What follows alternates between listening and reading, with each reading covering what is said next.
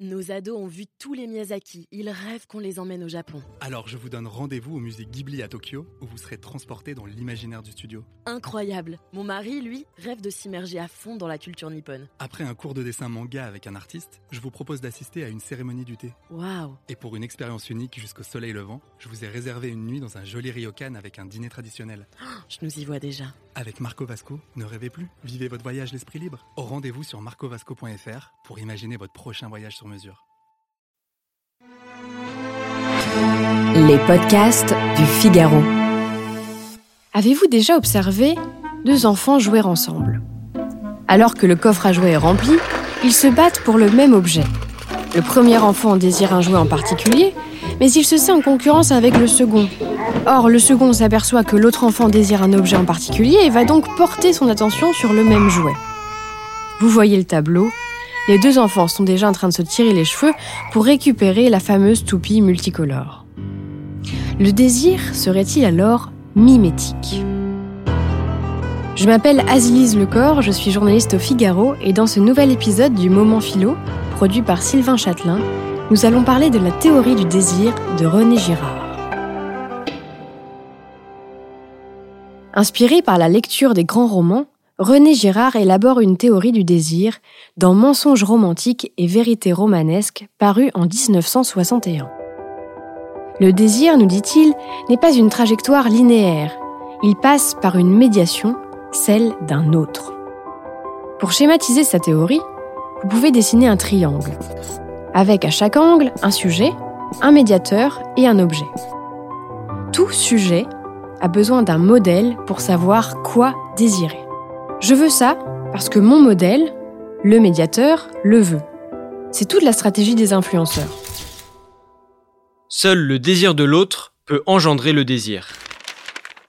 René Girard distingue deux types de médiation. La médiation externe et la médiation interne. Dans la médiation externe, le modèle est un être imaginaire, un héros littéraire comme Don Quichotte ou un dieu, Jésus pour les chrétiens par exemple. Le modèle est donc un objet d'admiration avec lequel l'imitateur ne peut pas entrer en concurrence. Dans la médiation interne, le modèle et l'imitateur sont à égalité. Leur condition sociale est la même. C'est finalement ce que nous vivons, vous et moi, en démocratie. Il n'est donc pas exclu que mon modèle puisse m'empêcher de posséder l'objet de mon désir en se l'appropriant. Quelles conséquences à cela? Le risque de basculer dans la rivalité mimétique. Seul l'être qui nous empêche de satisfaire un désir qu'il nous a lui-même suggéré est vraiment objet de haine. Celui qui est se hait d'abord lui-même, en raison de l'admiration secrète que recèle sa haine. Pour René Girard, ce ne sont donc pas les différences qui dressent les hommes les uns contre les autres, mais bien la perte de ces différences. Quand il n'y a plus ni Dieu, ni héros à imiter, les hommes se jalousent et entrent en concurrence. Seul un retour du sacré nous permettrait de sortir de ce rapport violent, nous explique l'anthropologue.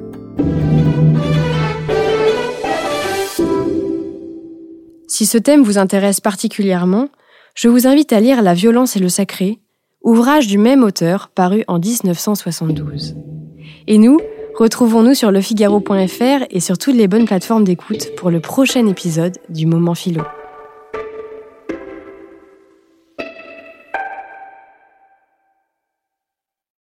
Nos ados ont vu tous les Miyazaki. Ils rêvent qu'on les emmène au Japon. Alors je vous donne rendez-vous au musée Ghibli à Tokyo, où vous serez transporté dans l'imaginaire du studio. Incroyable. Mon mari, lui, rêve de s'immerger à fond dans la culture nippone. Après un cours de dessin manga avec un artiste, je vous propose d'assister à une cérémonie du thé. Waouh. Et pour une expérience unique jusqu'au soleil levant, je vous ai réservé une nuit dans un joli ryokan avec un dîner traditionnel.